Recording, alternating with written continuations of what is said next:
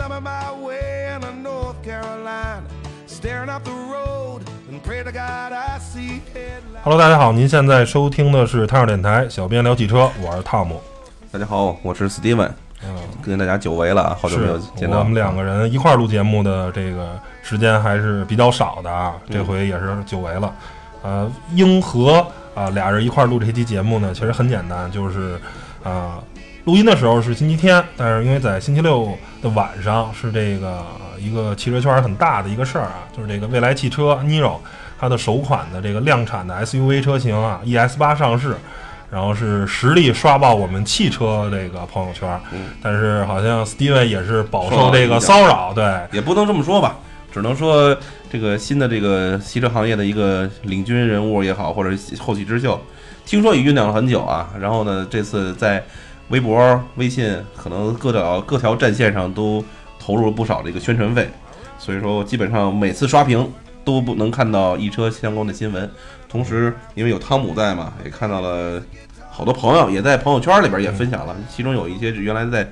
啊做汽车相关的。汽汽车相关的行业里边有几个大佬也在在现场，应该是昨昨天在五棵松吧，对对对，五棵松凯迪拉克中心啊，哎然后现场是一共来了一万人，嗯然后那个全国啊、媒体一共是一千家左右，这个还是人数很多的啊，这个不包。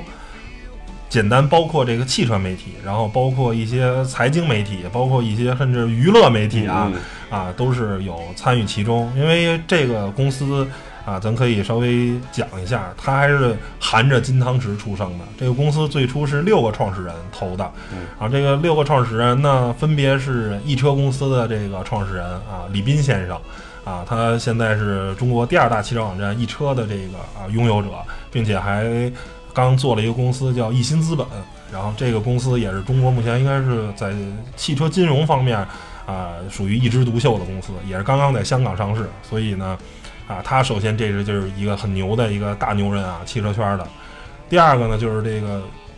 不光是全国了，也是全世界最大的汽车网站汽车之家的这个创始人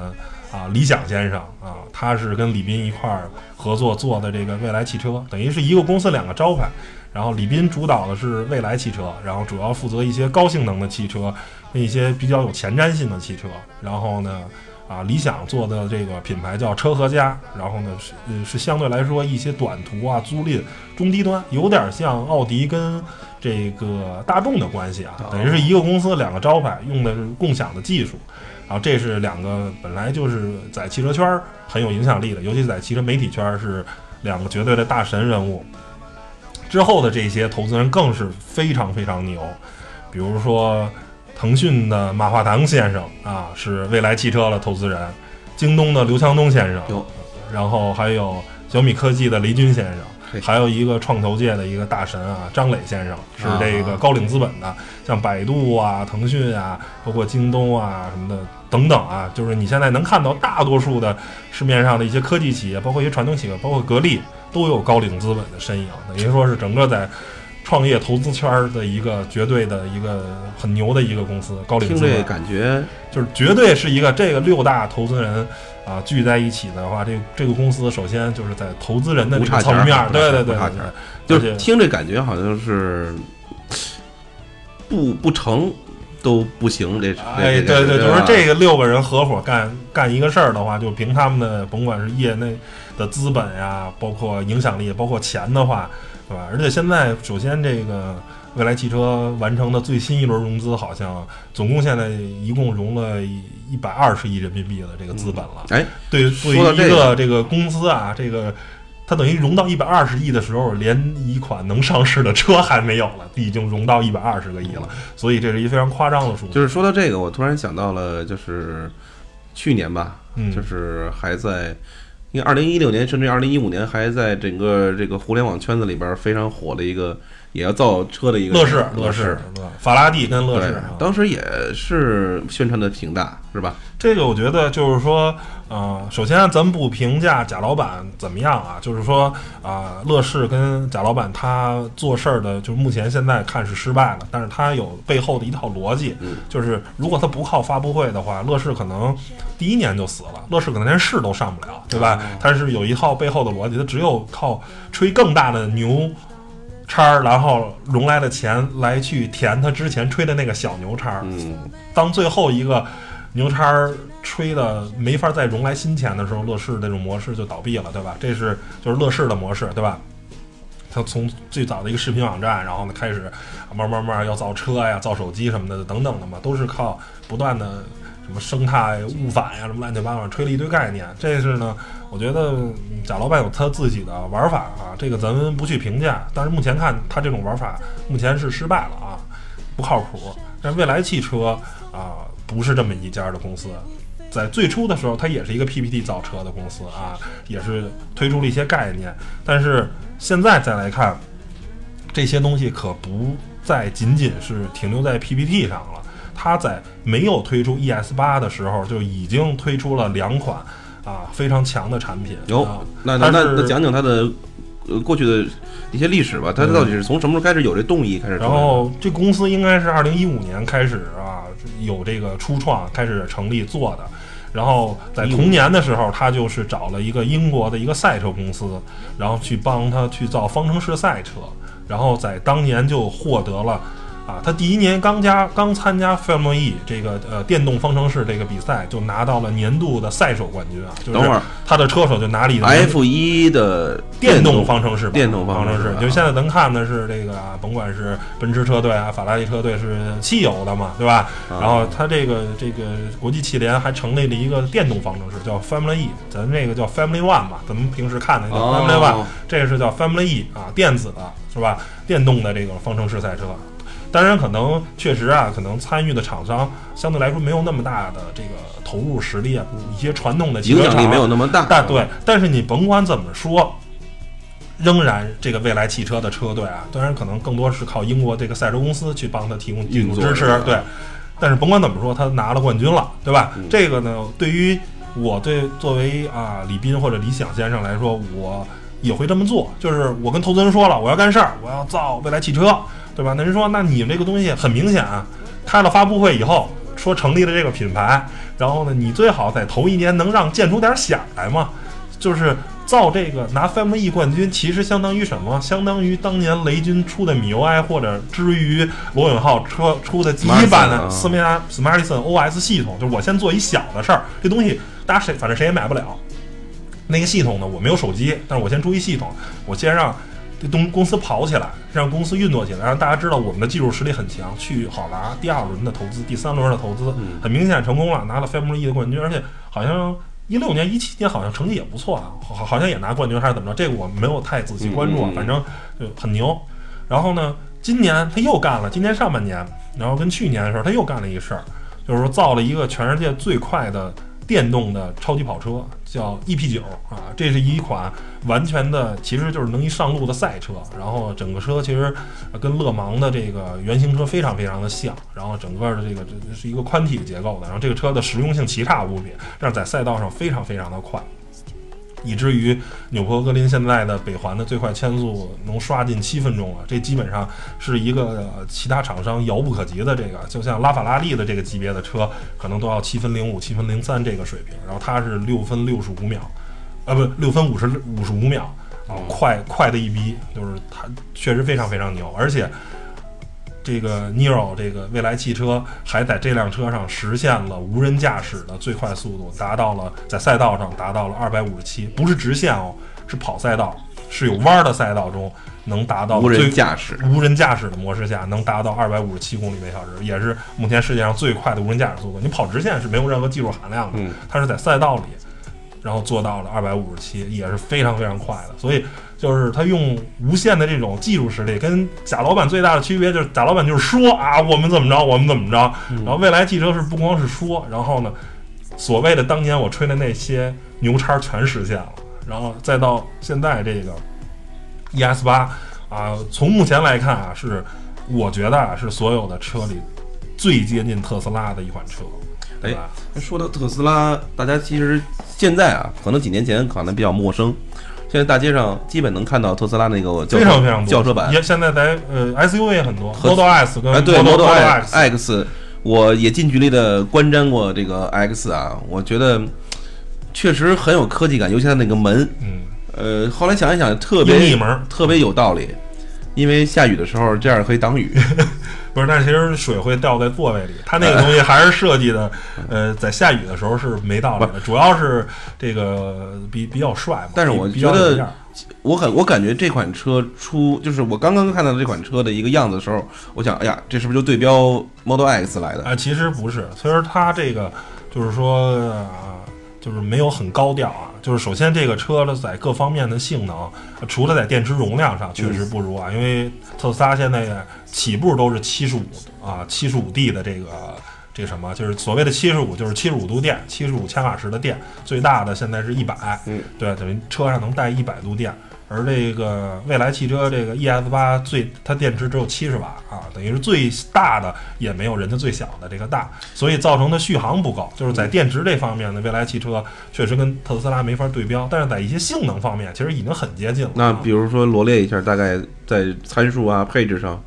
有没有什么值值得傲人的地方啊？然后就首先这个车身尺寸吧，然后它大概啊这个呃车长是五米五零二二，然后呢车宽是一九六二，然后车高是一七五三。嗯这个啊、我没有去查特斯拉 Model X 的这个数啊，但是应该是比那个只大不小。这个大概的车身尺寸，尤其是特斯拉那个相对来说呃太具有这个未来感了，是一个比较流线型的造型，而这个 ES 八还是相对的它整体的外观不算那个前脸来说，是一个比较传统的 SUV 的造型，嗯所以呢，看起来体量感还是有的，应该跟奥迪的这个新的一代的 Q 7的车身尺寸是啊、嗯差不多的。然后这是它的一个啊基本的这个这个车身的尺寸的数据。然后百公里加速呢是能做到四点四秒啊，这个在汽油车里是一个非常快的数据，但是其实在电动车里并不是，因为特斯拉的那个 Model X 的四驱版的车啊能做到狂暴模式，我没记错是三点一秒啊，是已经可以碾杀。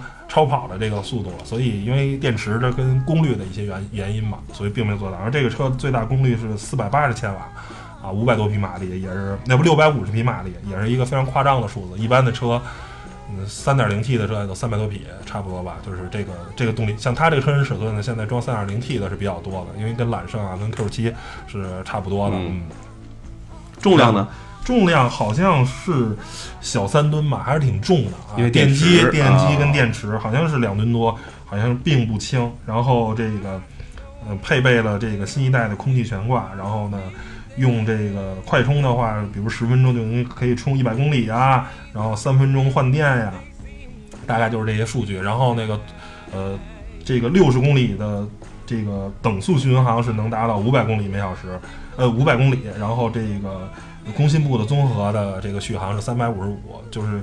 呃在续航方面啊，实话实说，做的确实呢，我觉得啊、有点差强人意。就是如果它能装一到八十或者九十的这个电池，可能这个数据会更好，就能突破四百了。但是这是给以后升级做做留留留缝儿。这个是什么呢？这个是，呃，理想昨天在微博上说了，就是说为什么不装一更大的电池，就是因为这个未来它的最大的亮点就是这个换电技术嘛，对吧？就能更换电池。哦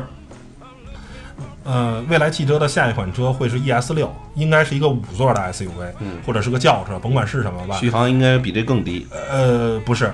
它跟这个电池是一样的。嗯它车小了，但是用的也是一个七十千瓦的电池。哦就是如果它的车身尺寸很小，如果它假如未来汽车这个 ES 八装了一个八十或者九十的话，它是装不到那个小车里的，那个小车的极限就是七十、所以没办法，为了兼顾这两款车的电池是可以通用的，这向下兼容了，向下兼容了，没有办法。嗯对，所以呢，我觉得这个也是一个好统一了一下，至少在自己体系内的一的个标准。对，然后呢，呃，也可以看出啊，这款车还是更多的时候可能是这个试水的意味。然后呢，先就相当于啊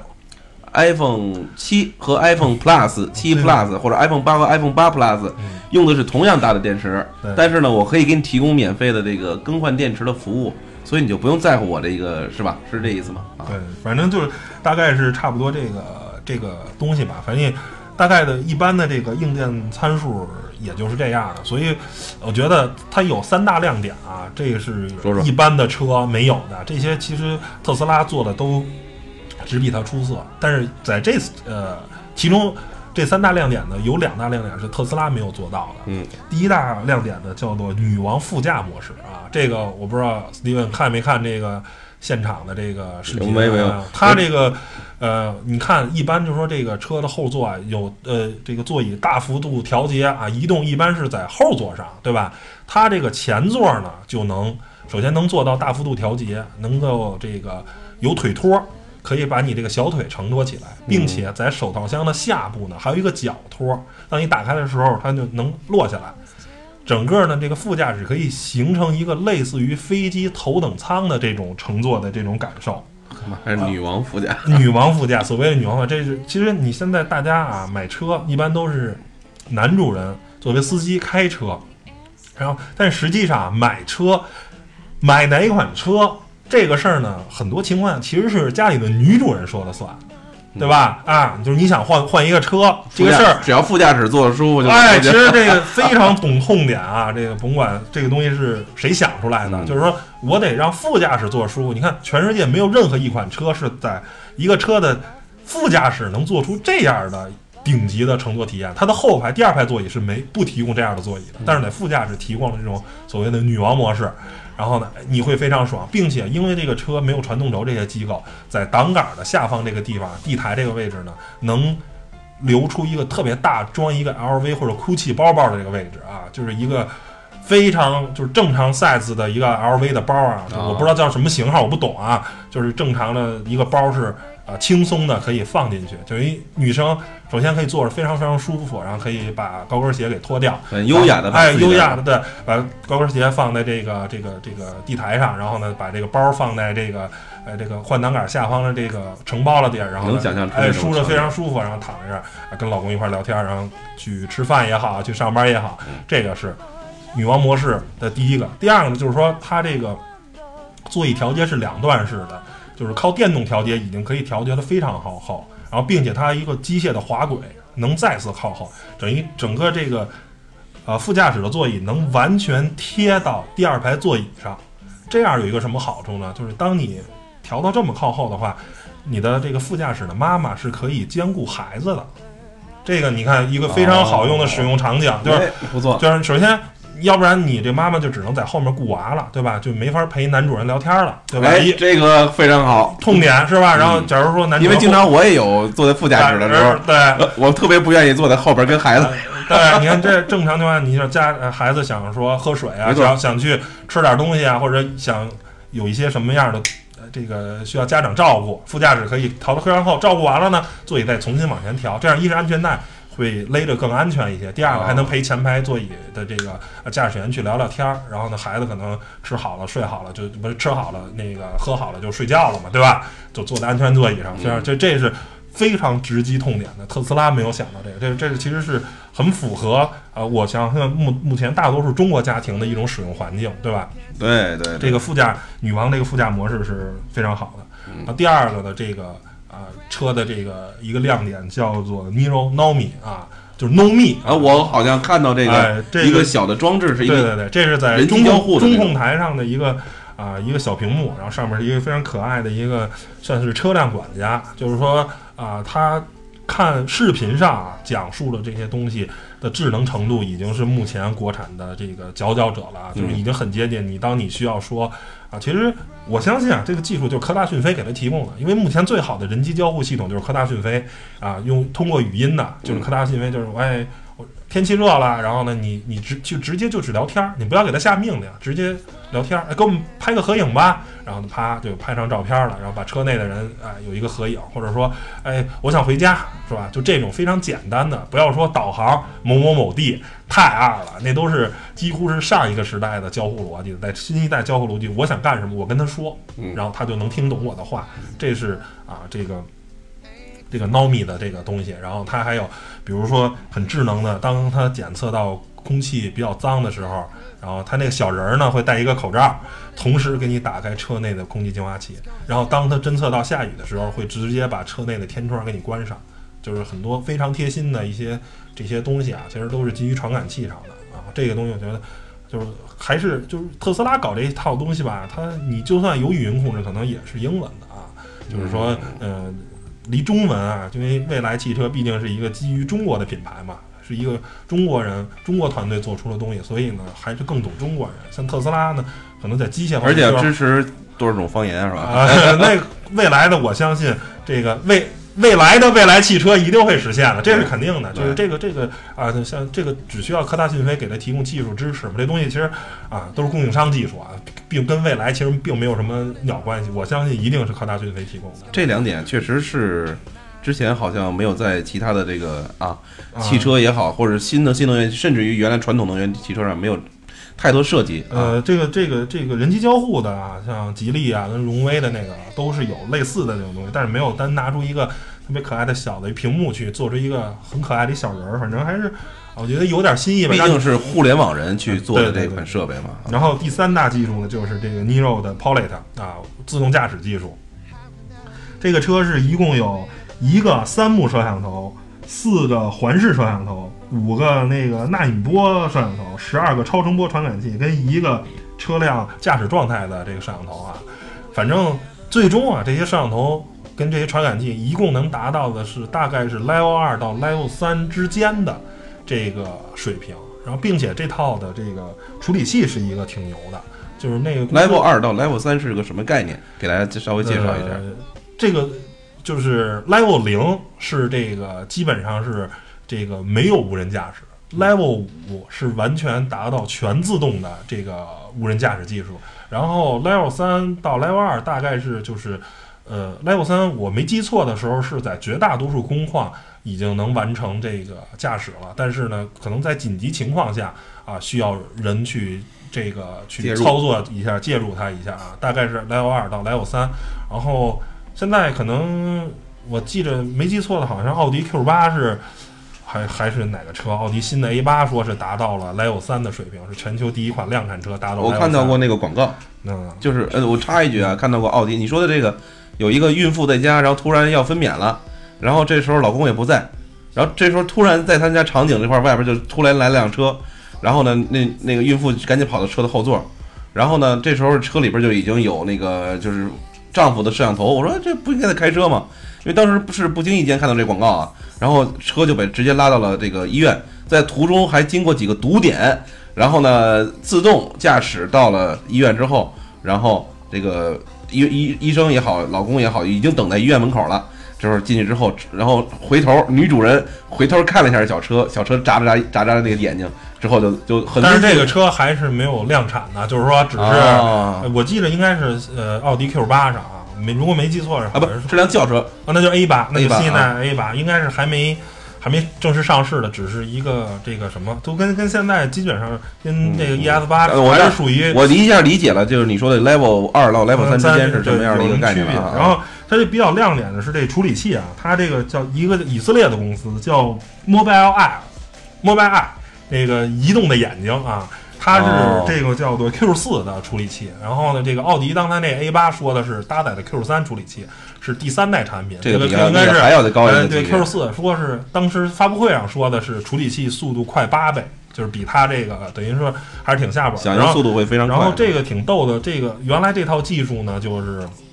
原来特斯拉用的就是这套这个公司 Mobileye 的这个技术，但是后来呢，两家就是谈崩了。嗯，然后特斯拉自己又重新开始弄一套自己的东西，用了大概是大半年吧，不到一年给搞出来的。嗯，但是其实从最终的呃实际效果来看。特斯拉自己搞的这套技术，并不如以色列人搞的这套技术。就他那个东西吧，还是赶工赶出来的，不是很成熟。这家公司做这个东西已经很长时间，有大量的基础数据跟实际路况的这个数据去支持的，所以它的实际的啊驾驶要比要比要比本身特斯拉那个强。特斯拉那个处理器用的是顶级的，很高呃我没记错的是在 Media 给它提供的，但是燃命短，因为这个在交通行驶中处理器的速度是一部分。更重要的是，你要有大数据的能力，就是你本身针对全世界不同的路况、各种开车的习惯，你要去，就是你在美国开车跟在中国开车一定不一样。就是你碰上不守规矩的人开车，你的传感器要有预判啊，要有这些数据上的支持。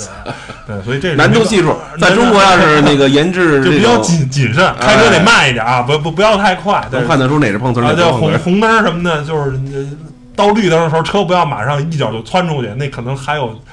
那个是是老爷爷或者快递小哥就突然窜出来啊，你你你开车一定要慢啊，就可能是有这种数据上的支持啊。我觉得反正这三个点吧，啊、非常有亮点的。其他方面，这个车其实啊，总体来说啊，亮点并不是特别特别的多。嗯然后呢，呃，说说这个价格跟它的一些这个这个这这个电池的技术，我觉得还挺有意思的啊。嗯首先，这个价格啊，它分两款车型，一个叫做基准版啊，四十四万八啊，另一个叫做创世版啊，就是可能是叫高配车型啊，具体有哪区有什么区别，咱也不知道。然后呢，是五十四万八，然后这个创世版是啊。首呃，先预定的一万名车主啊，就是这个创世版，之后销售的就是这个呃这个普通版车型。嗯然后呢，这个车在北京啊，这个补贴大概是能拿到七八万块钱的补贴啊，然后再考虑免购置税，因为电动车免购置税可能是能达到啊不到十万块钱啊，嗯应该是差不多这个综合补贴完了，能能不到十万块钱。然后呢，这不是这个亮点啊，亮点是有这个电池方案，就是说你买这车啊，嗯可以不配电池，就是你不打算要电池是可以的。这个就是一辆车啊，就你手机似的，没电池就一手机。然后呢，两款车型分别降十万块钱。这没电池怎么办呢？你就是一个月花一千二百八十块钱跟未来汽车去租电池。就是如果我买了这个车，我可能会倾向于租电池，啊，这是为什么呢？就大家都知道啊，这个电池会有很明显的这个衰减的这个东西。哦，而且现在的电池技术呢，可以说是啊，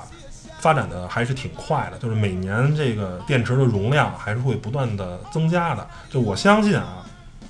现在这么大的电池组，你能做七十千瓦的这个电啊，七十千瓦时七十度电，用不了两三年，可能就是八十九十了。所以，如果我租的话，我一直能租到，首先能租到更新的电池，对吧？整个这个会好。我这车如果不租电池的话，啊，这电池不能保证是新的，对吧？第二个呢，就是说我过两年，现在我租是七十千瓦，没准儿啊，到二零二零年的时候，我花一千二百八就能租到八十或者九十千瓦时的电池了。而且考虑啊，这个省的十万块钱，它不是省了两三万块钱，嗯，十万块钱啊，是这个车基本是四分之一的价格，十万一个月是一千两百，一千两百八，一年就是十一万五千块钱吧，一万五千块钱。那很合适。啊，然后呢，考虑现在你甭管是投资比特币啊，还是买一些比较有超高成想象公司的一些股票来说，我觉得十万块钱的年化收益率能做到百分之十是问题不大的。所以你这十万块钱省下来，直接去买一些东西的话，可能一年都挣出百分之十了，就挣出这个电池钱了。所以我个人是倾向于啊搞这个没有电池。那我就想问了我我去租，然后这样的话，这辆车最终的成交价格才不过二十七万块钱。就是二十七万块钱，你买这么一个，你想啊，是买了一个电动的奥迪 Q 7嗯嗯，整个车啊，空间包括整个的这个内饰啊，完全是纳帕皮的，这是非常非常高级的。对，奥迪在低配的车型是没有这么高级的内饰，全都是这个绒布的啊，跟塑料的，在它的盖板车型上，对吧？所以考虑这么一下的话，这个车还是非常非常有性价比的、嗯啊。那说到这儿，呃关于车的内饰，我觉得就是咱们毕竟有个语音类的节目，大家有机会可以上网上去去搜索去看一看它的那个内饰，就是就是仁者见仁，智者见智吧。至少至少我们在看来，现在它这在这方面可能会更有一些抓人眼球的地方。但是其实其实大家最关心、关关心的还是还是电池这个续航，以及刚才所谓的这个，咱们先说这个一千二百八，它是个什么概念呢？就是说我租用电池，我我当我出我从比如所谓的四 S 店也好，我买到这个车直接就，去租呗。我相我相信就是你你你就是我我交了这个一千二百八，比如说他每个月会从我的账户里划走一千二百八，那我就不这这对这我我相信他是有他一个就是金融方案，就是？有或者 A P P 你下载 OK Hero 的 A P P，然后这这一定是不可能断吧？这对这对对，你没电池可用了。这这跟你打打电话可能不一样啊，就是你租一个，但是这车你的电池就是没有，就是没有了。而且我觉得这东西还挺爽，比如你要出一个月的差。啊，或者你你可能 这车啊，这一两个月不动的不话，哎动哦哎，对我我停了我哎，我就停了，我就不租这电池，把电池还回去，然后找一地儿停一下，然后等再用的话，然后我再把电池给续上。车里边出没有电池的话，其实也会有相应的这个叫嗯怎么理解？就是你，更不怕了，这车更开不走了，更安全了，车都没有电池了。我我考虑是这样，就是毕竟车里边会有一些，嗯，可会存储那你一些资料啊，或者信息那我相信断电都是这都是没问题的，都是可以有而且我我我相信啊，我具体这车的结构不知道，我相信我应该是双方，它应该还有一个除了这个主电池以外，还有是还有一个蓄电机对哦，另另有电池，我就像咱们传统的这种蓄电池在里面对对，。我我相信应该是双方。那好，，那我问的比较具体了啊，就是它对于这一千二百八这个一个月，它怎么实现你在每就是比如说我们使用场景，我我也听你刚才也介绍了一点关于就是它在北京区域的一个分布的一个自己的充电站，这后边咱们说充电站的逻辑，它的使用的一个方式。那么它是以什么形式呢？就是说我上来先租一块电池，就给我装装车上了，嗯但这电池其实不是我的，啊，然后然后我就开始开了。毕竟这续航刚才也说了，呃，保守估计吧，那三百多公里算是比较高的。冬天可能也就二百七八了不地了啊。对，那么可能我使用一天我就得充电了。那不至于啊，你一天不就开个三四十公里吗？不，如果说相对来说高效能一点的，可能我就就出去玩一圈，然后在北京周边，可能一两天我就要充一次电。那么我它以什么形式给我充呢？还是这个就是就是应该这一千六百八就是我随时随地都能充到，并且会有给我充电的服务的吗？还是这这不是这服务？它这个应该就是。我相信应该类似于啊，就是现在绝大多数的电动车，就是说哦啊，未来我知道了，这这电这这是就只是你的电池的，钱啊，你然后你再充电还得有哎，电。对，充电呢，一般情况下，我相信它这个上面没写这个未来汽车的超级充电桩，呃，花不花钱啊？反正特斯拉是不要钱。然后呢，我觉得啊，这个未来汽车应该也不要钱，或者是要呢，也是象征性的收很少的一部分钱。就是你去那儿的话，呃，可能是免费或者象征性的收一部分钱。然后你如果你不在这儿充的话，因为这种超级充电站吧，还是相对来说比较少的。现在更多时候是国标的，你知道国家电网的那个充电的嗯啊这个系统。然后呢，那儿呢可能是好像一度电一块多钱吧，就是很便宜。你想吧，你就按一度电两块钱，你七十千瓦时的电池，你充满了不才一百四十块钱吗？它这里边是已经提供多种就是电池解决方案，嗯，就就换电池是一种。那你说有充也有充电桩这个逻辑是吧？对对对。它充电桩的一个就是因为咱你刚才也说了，给特斯拉现在充电大概一个小时就可以充满，呃，对，好像应该是不到一个小时，那么它四现在五十分钟，然后充一百度电，那是不是？它其实是留出头来了。这个电池大概是能用百分之八十，就是电池哦它会为了保护电池，它首先不会充满，第二个呢，你它最后的那百分之十是不让你用的，就除非是特别极端情况下，正常情况下它是不让你用的，嗯这样会保保持这个锂电池，它最好是不要完全这个用尽全放啊放电放完对对对，充也不那等于最好不要说也会有这种充电桩的这个对对对。衍生品，或者说一个配套生产的东西其实。它这个还有一个挺逗的，首先是那换电啊，三分钟，然后呢，我看我特别看了那段，对对对，然后在一个这个小库房里就完成换电了。然后这个东西吧，就首先三分钟换电是很爽。第二个呢，其实这个东西大家也不用想的那么好。就首先啊、如果这个未来汽车啊卖的很差，那当然不用不用考虑了啊，嗯那肯定没人排队。但是如果未来销量很好的话，排队人很多，其实你等着排队的话，这时间也不短哦。我想的就是这个问题。昨天我这是第一个问题。嗯第二个问题呢，这个韩露老师在他的这个视频说车里头提了一点，我都没有考虑。他说，如果我这个车，你毕竟是一一辆这个啊 SUV 车型嘛，你可能会去一些稍微烂一点的路。虽然这车并不标榜越野，但是你走一些烂路是难免的。而且现在北京这个城市其实也挺脏的，那个。车底盘上可能会有土啊、泥呀、沥青啊，就是说有很多这些脏东西。那这些脏东西糊在这个车上以后呢，它对这个车的你，因为它要定位嘛，你这车得非常精准的定位，它才能完完整的把这个几个螺丝给卸下来，然后把这个整个电池组没准儿这螺丝上都是泥巴，啊，对你你你怎么去解决这个问题啊？我觉得这个啊，就是上来先冲。那就不知道了。反正我我我相信这些都是小问题，这些是一些啊细细细小的小问题。我相信啊，可能现在在初代产品上，Niro 这个充电站可能换电池站可能没法解决，但是我相信在从后面的迭代一定会考虑的。这个大家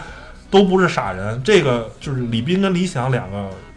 创业者最大的区别，他本身是做汽车网站的，他非常懂用户，他也他很懂汽车。嗯首先，他就是非常资深的汽车的用户，这些使用场景他一定会考虑到的，一一定会把这些东西提供给产品经理跟工程师团队，让他们去设计出来啊，针对不同路况、嗯不同工况的时候，这个是那个我觉得很有意思的。嗯，第二个有意思的说充电方式呢，除了这种充电桩啊，它还有一个叫做移动充电车，相当于就是背一大个充电宝嗯啊，能给你去可能到家服务。就是你比如在你你假如你你家住的这个位置，可能啊方圆十公里都没有超级充电站，然后呢你家里又没有呃这个地库啊，没法装这个什么，那 OK，那可能我需要的话。把这个充电车叫过来，然后去等于算是充一下电也好，还是我觉得这个呃增值服务，我觉得这个东西也是挺好的。或者说去一个比较偏的地儿，还它这个移动充电车一次能解决多少充电问题？不知道这个还得加个地牛，啊然后得推出来，然后给你安安安上去。那那这不是它不是换电，应该是直接充，应该它是背一个大个充电宝，它应该是有发电机在那个车里的，类似一个全顺或者类似一个依维柯，它上面有个发电机，对对对，然后给它充电，应该是大概是这么一个，反正也是哎以不为应那个不时之需吧，应该是嗯就是。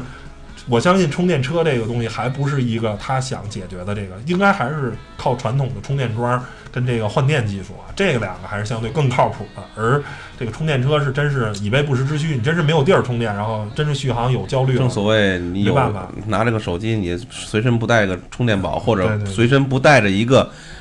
呃，或者到家你发现没有。是吧？那个充电的那个 那个叫充电头也好，充电线也好，确实有点会会很紧张。嗯那那我就还是觉得，你说现在所有有特斯拉的人都一定会安充电桩吗？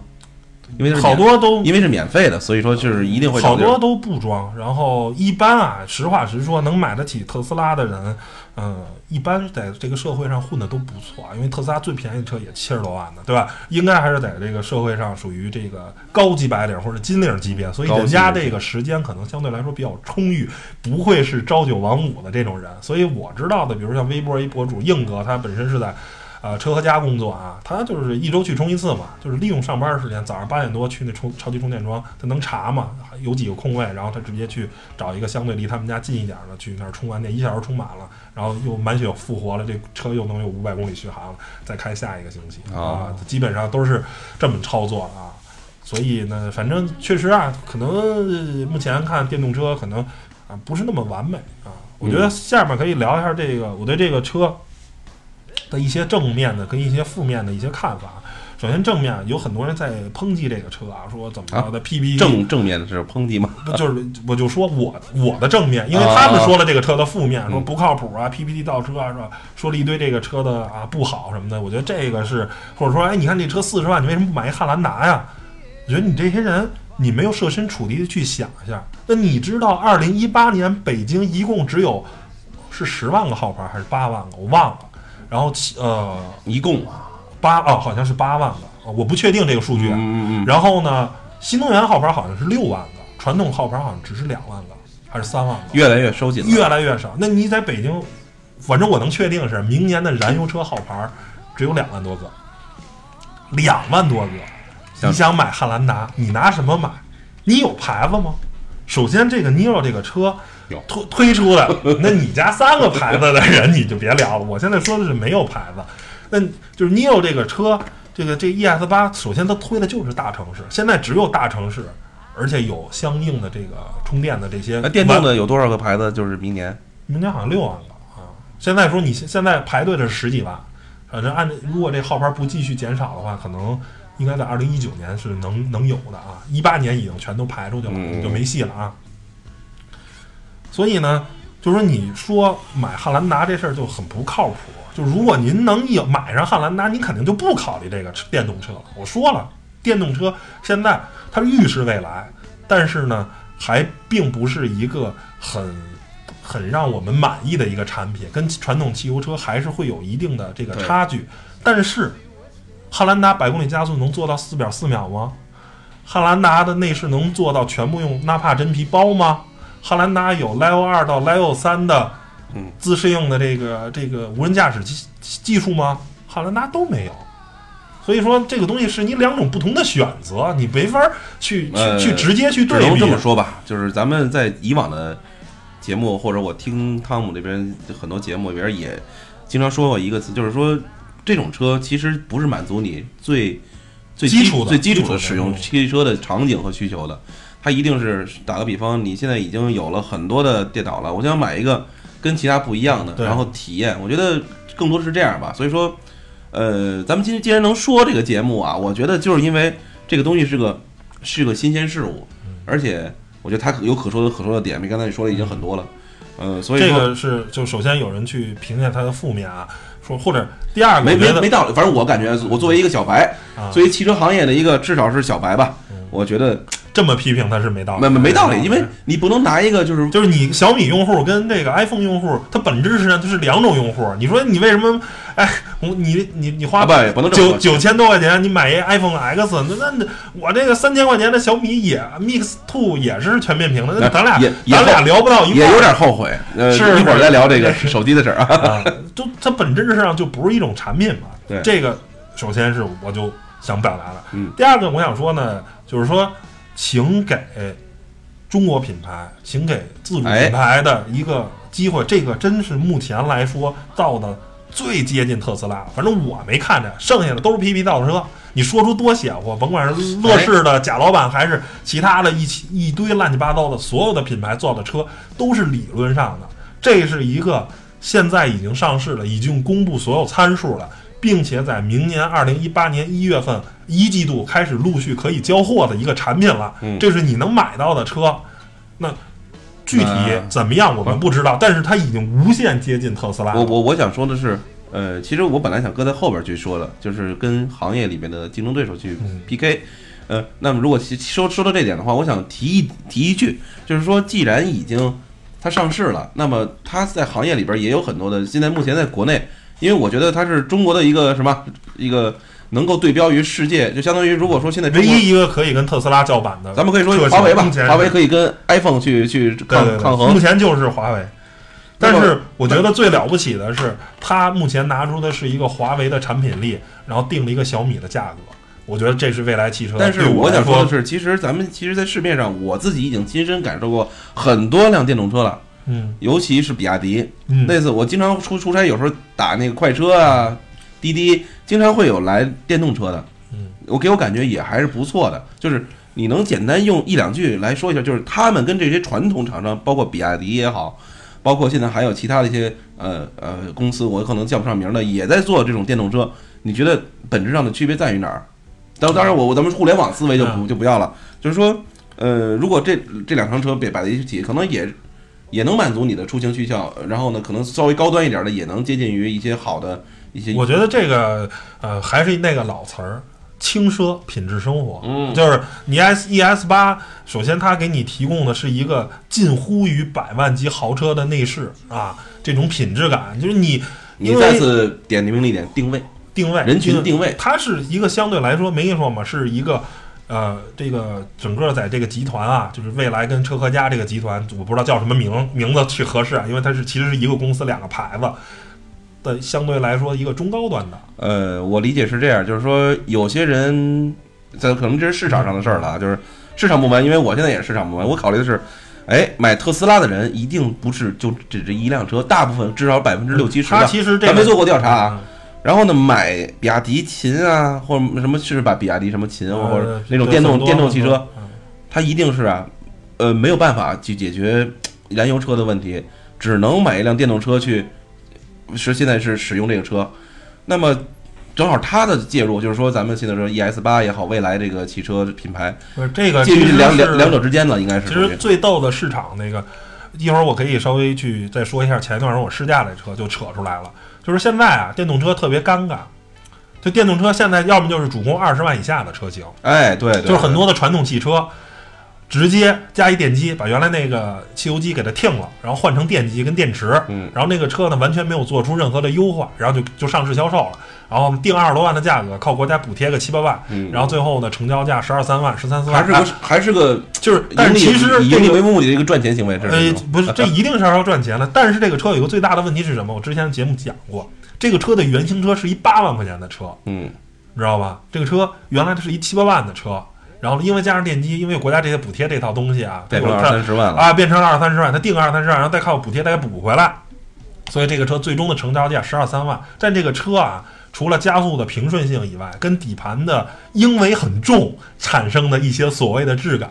跟一辆本身十五万的一个汽油车是没法比的，这个是有巨大的差距，因为它它底子很差，它底子就是一八万块钱的底子，你知道吗？你再怎么改，它也没法变成一个真正的十五万的。就最简单，你买一个比亚迪秦什么 EV 三百啊，或者是什么，你很难跟一个思域去比。这思域是一个卖十五万的，本身它这个十五万的产品力是没有的。所以呢，这些呢，相对来说买这些车的这些电动车啊，都是妥协的产物。就是我没有汽油的指标，我现在又需要上下班一辆车代步，那我只能买新能源车。这个我觉得你甭讲对错啊，我先有一个车开，这是最核心的。一个两百多万人、三百多万人排着，然后只摇二。二点二点四万号牌的一件事儿有多么不靠谱，百分之一都不到的概率有多么不靠谱，这大家心里都心知肚明啊！你千万别扯这些东西，对没有任何意义。我现在有一车开最重要，是新能源车又怎么了？新能源车能不能开，对吧？能不能满足你上下班代步啊？这是一种情况。那买特斯拉的呢？啊，我相信啊，呃，可能最起码百分一半的用户以上，他这不是他唯一的一辆车，他应该理论上是他有其他的车，然后。啊，又买了辆特斯拉，想感受一下这个电动车未来的这种趋势，啊，等于是要么就七十万以下，要么就二十万以下，从二十到五十万是空白的，没有新能源汽车，没有任何一个品牌是推出这个区间的车。天上一脚地上一脚，天上一脚地上一脚，就是现在有点那意思啊。你要么手机就是小米及以下，嗯，要么就是 iPhone X 及以上，就是要么两千块钱以下的手机，要么就一万块钱的这手机，中间三四千块钱没有，没有产品，哎。而 Neo 这个未来汽车解决的是三星跟华为的事儿，就是我这手机啊卖三四千块钱，就我这车卖三四十万、四五十万这么一个价格区间，你可以买到一个已经很靠谱了，就是相对来说比特斯拉呢的产品力啊已经无限接近了，对吧？可能只有在续航上面确实很差，那么超级充电技术可能差一些，但是啊空间呀、内饰啊这些高级啊，包括在中国本土本土化做的这些东西，其实都已经相当相当不错了啊，这是。这个未来汽车，我觉得的亮点。然后前一段时间呢，我也开了一个车，叫广汽传祺 GE 三，是一小型 SUV。这个车呢，我觉得可以在这稍微说两句啊，就是说这个车它是广汽完全基于电动车平台做出来一个车，它是一个小型 SUV，但是这个车呢，它是先有了电动车，后有了燃油车，所以它的平台呢是基于电动车。所以，首先外观就看着就就很舒服，那是一个还挺漂亮的一个小车。然后内饰呢，甭管是空间啊、用料什么的，我觉得也都对得起它的这个定位。它这车卖二十四万吧，靠补贴完了，最终在北京成交价应该十五六万、十六七万这个水平。等于如果十六七万，要么就买那个 XRV 或者买缤智啊这种小型 SUV，要不然呢，你就可以买一电动车。那现在你在没有燃油指标的情况下，我觉得。你买这么一车，是一个靠谱的解决方案啊！这是就是说，现在再造出的这个新能源汽车，已经跟两三年前造出那个新能源汽车是完全不是啊一个时代的这个东西了。但是那个车就是有一个反正挺恶心的事儿，就是它这个啊电动的这个这个这这个能量回收系统做的不是特别好。就一般电动车开着有个最大区别就是你收电门啊，这车有特别大的能量回收，然后那个车。可能是跟特斯拉一样，就是在冬天的话，为了保护电池，所以把能量回收做的比较弱。这个我也是很最近这两天刚知道的。刚开始我还觉得这特别不靠谱，就是因为电动这个反反制动这个充电是电流很大的，冬天为了保护这个电池，会把这个回收这个功能给关了。所以我不知道这个车在夏天开的是什么样。所以我认为的这个缺点啊。呃，不好去评价。然后第二个，那个车的底盘悬架做的有点太硬了，不是很舒适，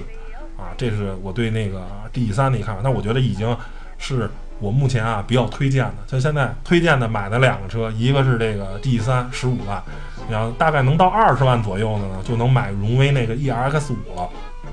那 E R X 五那个电机。比较弱啊，加速比较慢，而这个 D 三这个小车的百公里加速哈八秒多，其实还挺快的一小车。这是就目前我接触到的电动车里，目前是可能是最靠谱的两款车了。而且它首先这两款车在外观上面没有妥协，因为比亚迪他们家车都太寒碜了。虽然比亚迪的电池技术跟电机还是挺牛的，但是呢车实在是太难看了。我这个人还是比较这个考虑颜值的，所以呢。那辆他们那比亚迪他们家车目前是暂时不考虑了，所以这是我对啊刚才说这两款车，包括这个未来的一些啊赞同的地方。现在下面说说这个不赞同的地方，啊就是说我对这个目前对未来汽车抱谨慎乐观态度。这个刚才说的这是乐观的这些东西啊，确实很牛。中国品牌，谨慎的第一，部分呢，谨慎的部分是什么？首先，这款车现在都上市了，嗯，星期六，然后是十二月十六号上市了。但是到现在，这款车没有给任何媒体进行试驾，等于你都已经是一个上市的状态了啊。这个车不让人开，包括韩露今天星期天早上六点去那个店里做了实际体验，那是一款啊这个展车，然后呢也不能体现体会它的这个啊这个车载，呃对，也不能开，也不能体现它的车载这个东西，等于说整个这个车现在最终的一个完成版的车没有，就所有的东西可能还在调。啊，这个是一个互联网可能企业的一个特点，就是不到最后交货的那个时候，所有的东西都不是最终版的，还在不停的在调，不停的在改，所以可能就即便媒体的试驾车啊，可能未来的半个月、一个月，可能就会有这种试驾的这种啊出现了。但不应该是是？你觉得会是硬件上的东西在调呃，我觉得应该硬件大差不差，可能也都这样了，可能是软件上的一些东西，哦电池、电机这些管理逻辑啊，包括这些车载的这些这些多媒体系统啊的那些东西，可能硬件上已经就定了，但是软件上的，因为这个其实这个车最大的就是你怎么管理电池，因为它跟汽油车完全是逻辑是错的，完全靠一个电信号。因为现在特斯拉最逗的还做了一个叫温柔模式，因为特斯拉的电机的动力太大了，让人很多人开起来觉得太暴躁了。你可以选择一个叫好像是慵懒模式，还是叫什么模式啊？省电模式啊，节能模式、eco 模式。你给它开了以后，这个车就开起来温柔多了，让你没有感觉那么不容易驾驭啊。这个就是到现在来说，这个车就仍然没有一个能让人试驾、能开的车，所以可见啊，这在一个传统车企是几乎是不可能的，除非是全球首发车啊。正常情况下，你这车都上市了，都有价格了，都能买了，这儿还不让人试驾，还还不能体现多媒体系统，所以这东西很明显都没做好呢嘛，对吧？还不是一个最终的 final 的一个版本，这是它第一个问题，就是啊，还是一个互联网的企业，并不是一个传统的汽车企业。传统的车企肯定都是上市完了，这个车就是测试过所有的东西都是能用的了，绝对不会是一个量这个这个试装车的这种概念。现在还是停留在试装车上。第二个就是说啊，这个车的现在你说的这么好，但它实际上的这些啊质保啊、这些质量品控啊，到底做的怎么样？这个还是一个未知数，对对吧？因为大家都知道这个车是这个啊江淮 GAC 给它代工的，哦啊，这个有一个什么问题呢？就是说在中国啊，你想生产面包车的那个对对对，你想生产这个汽车啊，是需要有这个相关资质的。现在你想拿这个相关资质是几乎是不可能，所以大家一般的操作的方法都是直接买一个品牌。大家都知道啊，奇瑞原来有一个观致品牌，就观致品牌做的那么烂，现在奇瑞已经给它卖了，大概好像是百分之二三十的股份吧，卖观致的很烂吗？我觉得观致你车不做的很烂，这个就是销量很烂，车其实还还说得过去。然后最初的时候，刚要卖的时候，估值是五十个亿，因为什么？因为它有新能源，因为它有传统汽油车的这个生产的资质，所以那个厂子就厂子只要能生产这个东西，还有它的厂房就能值五十个亿。嗯现在可能啊、最终还能值个二三十个亿呢。就是说这个很很是很值钱的，因为对于未来来说呢，你去买买这个品牌，当然买观致可能是个好好的选择啊，但是反正最终你也没成交，没买成，所以它没有资质生产这个汽车，这是一个非常尴尬的事情。嗯所以呢，只能选择合作。那既然买不到品牌，我就只能选择合作。那合作呢，一线大厂呢，可能并不会跟你合作，对吧？人家有自己的相关的这种利益在里头，那只能找一二线厂商。而江淮呢，在新能源汽车呢，它首先愿意做，第二个江淮呢，怎么反正就是最终就是你没的可能选了几个品牌中的，哎，可能算是不错的，所以最终选择了跟江淮合作。那它的这个江淮的品控啊，包括你这个，虽然可能工厂可能未来汽车会占大的主导啊，嗯然后江淮可能提供一一部分的技术，但是总体来说，你能做到多少是吧？因为你是一个全新的品牌，呃，电动车这些东西，觉得品控啊什么的这些东西还是很重要的，谁也不想自己开的车老坏嘛。因为其实特斯拉的品控就很差，特斯拉经常出哦任小毛病，尤其在一些机械件上的小毛病非常非常多。机械件儿对对对，就是，呃，特斯拉已经是电动车里最牛的了。就特斯拉它的一个逻辑就是说，它很多东西都全都自己造的，那车身的全铝车身就是它自己搞定的。嗯因为纵观了整个这个供应商里，没有任何一家能做到，能达到他的要求啊，然后能达到他的这个他提供的他需要的这个产品力，那怎么办呢？你们既然提供不了，你们既然造不了，那我就自己来啊！这是特斯拉的一个特点啊，跟苹果还是一个逻辑。嗯，跟苹果基本上也是一个逻辑，就是因为传统车企嘛，嗯，然后最终，呃，我还是现在啊，从一个一直黑新能源汽车的人，到现在我是一个比较力挺新能源汽车 就是这个用了一年多的时间，终于扭啊一。年多两两年吧，就是还是理想那句话，之前也说过，就是一个智能汽车是不能用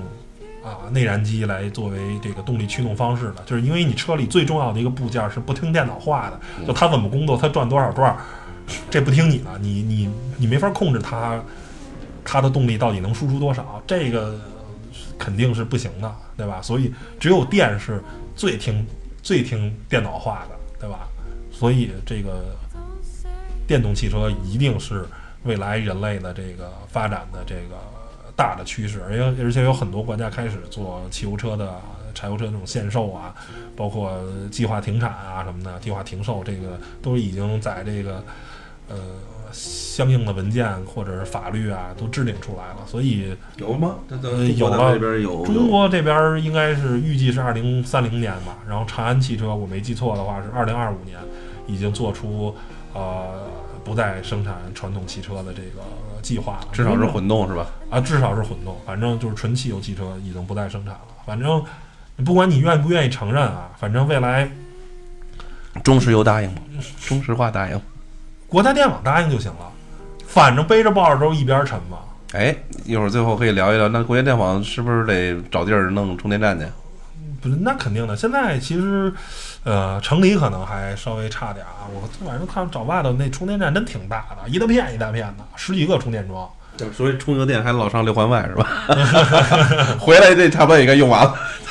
那反正这个怎么说呢？我觉得就是这是目前可能使用中啊不太方便的这个地方，但是这是趋势。你不管你承认不承认，这是趋势嗯啊。我觉得这是不可逆的啊。就是你早动身的这些企业，或者甚至央企或者这些民营企业，不知道会会不会有民营企业去参参与这种，就是跟现现在大家都在造，但是，呃，这个东西吧，还是一个商业道路依道路依赖的一种这个什么。然后前一段时间，那个大众的这个 CEO 全球 CEO 穆勒吧，应该叫记着叫穆勒穆勒先生，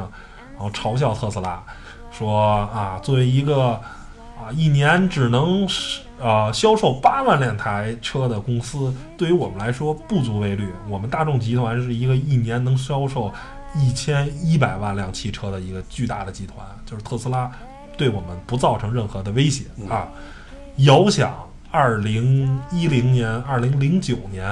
啊，iPhone 刚上市的时候，然后诺基亚也是这么说，啊，所有这种诺基亚也是这么说的，你知道吗？因为当时诺基亚可能还控制全球百分之三五十的出货量，苹果可能连百分之十都占不了啊，还是一个百分之十，呃可能百分之一都不到。对 nothing 的一个厂商。但是呢，这个东西你不管你愿不愿意承认，这就是预示未来，对吧？你你现在你这个所有的任何厂商的合力啊，都是把最新的技术都是首先应用在新能源汽车上啊。你现在传统汽车可能还是很难搭载这么高的这个东西，包括一些结构学上的东西，就是最简单吧。你这车因为有传动轴，因为有变速箱这些机构，你在中控地台那位置就没法掏空放一个 LV 的包包。对吧？因为你有一些发动机的这些部件、一些东西的话，你也没办法把这个车的这个手套箱底下做成一个能做成脚脚台的这么一个机构。包括我相信这个，你很多的产品经理啊，真正懂用户的人，可能都会慢慢向这个新能源汽车向这些更预示未来的这个方向去发展，去去投入到你没有人才的积淀，没有这些好的牛的人去帮你想传统汽车应该怎么造，传统汽车一定完蛋了。但我我不认为传统汽车一定会百分之百的离开我们，就像现在绝大多数人都使用电子手表，是吧？电子手表可能就是像一个这个智能手机一样，就是像新能源这个是大家大多数人买手表或者是 Apple Watch 对吧？这些啊智能手表大家都会用这些，但是机械手表像劳力士啊，像那些什么江诗丹顿啊那些表，它还有活着的价值，还有活着的意义，但它未来一定会成为一个类似于奢侈品跟一般人消费不起的这么一个产品。这么倒，我倒觉得是有一些不同的意见，就是说，手表这个东西嘛，呃，毕竟肯花十万块钱以上去买那种传统的那种劳力士啊，或者这种还是不是多数，所以说大多数就是说产品或者或者说一一种商品，其实最后它的它的使命还是被人去使用，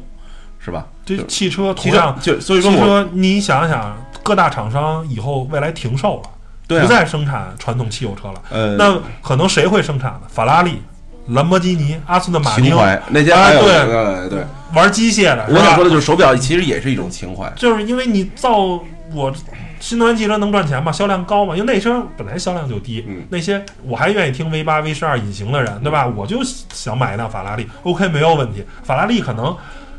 呃，当然现在也有一拉法拉利也有一些混动的技术啊，在这里面，但是你可能拉法拉利或者说是呃法拉利集团可能永目前看啊，三五十年内可能还会生产汽油的啊这种传统能源汽车，但是又有几个人能买得起法拉利呢？对。但是大众可能就不再生产了，对吧？你你你你高尔夫可能就变成高尔夫 E 了，对吧？嗯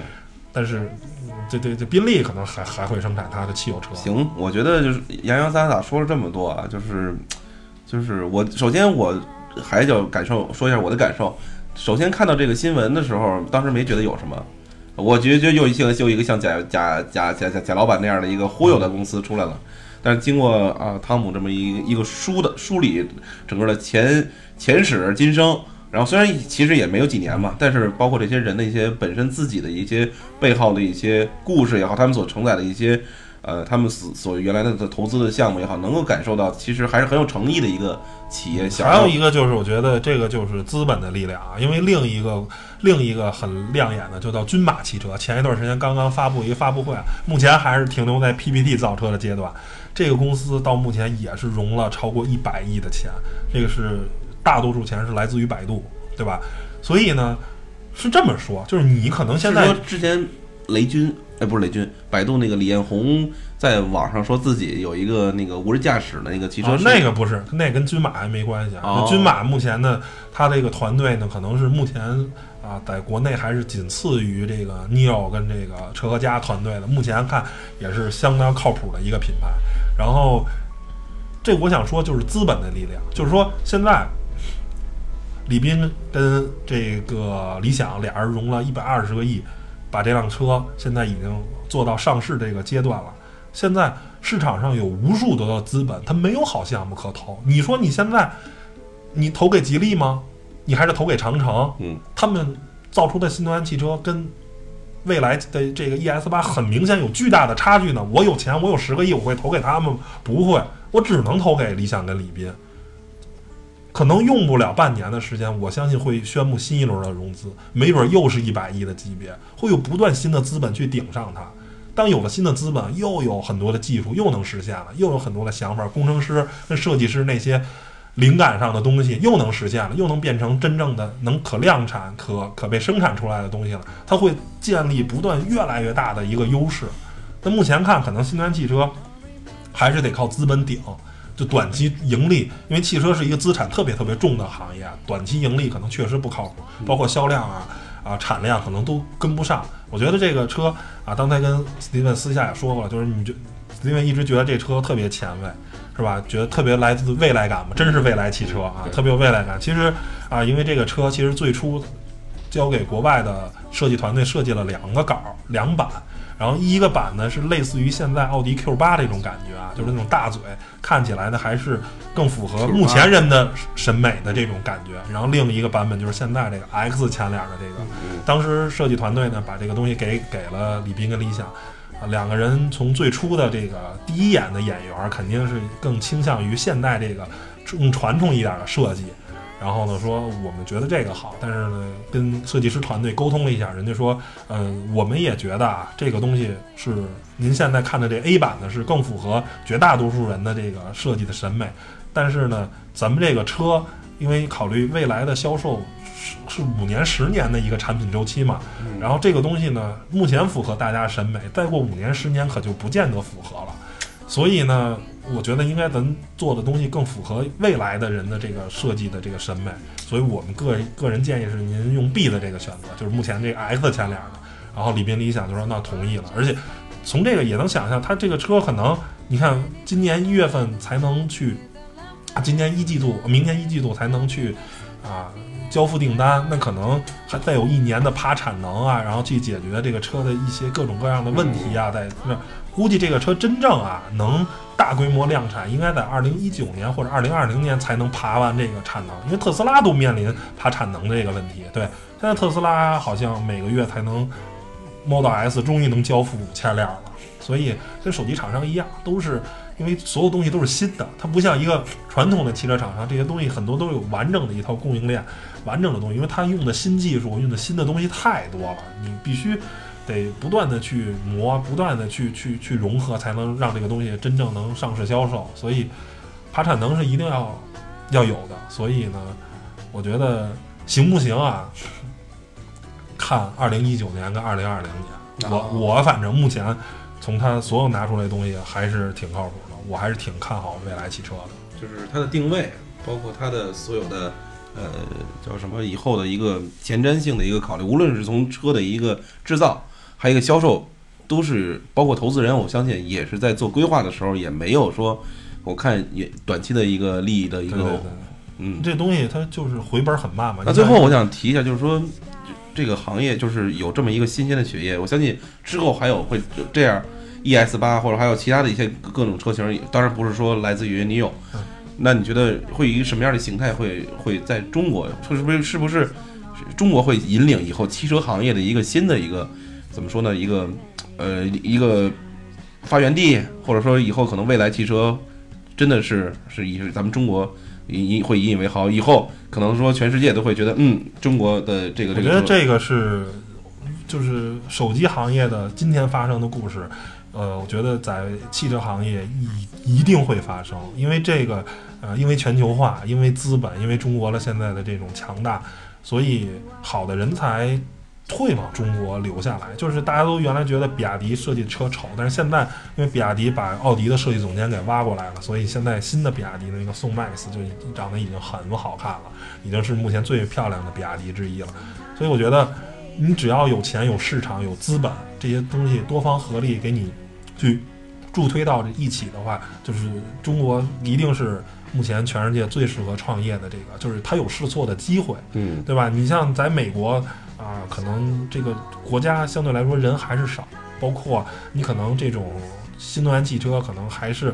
啊，只是在几个大城市啊使用中比较好啊。你美国那种传统的农场啊，还是靠皮卡是吧？对你这个新能源汽车很明显他娘的不靠谱，你知道吗？就只有中国有这么多超级大城市，然后只有中国有这么多大城市还限购传统汽车，那那那那你。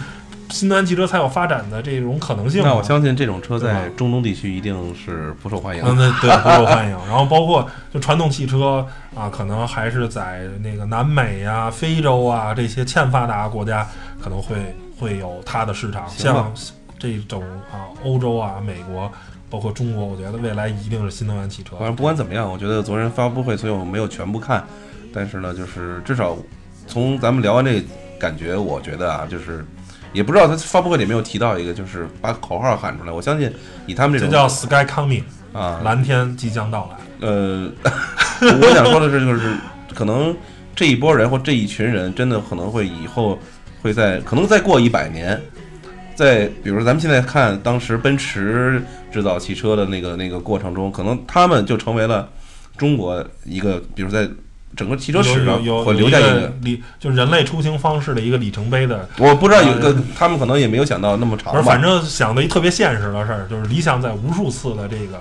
呃这个微博都发了，他想做一个市值一万亿美金的公司，嗯然后尼尔跟车和家就是，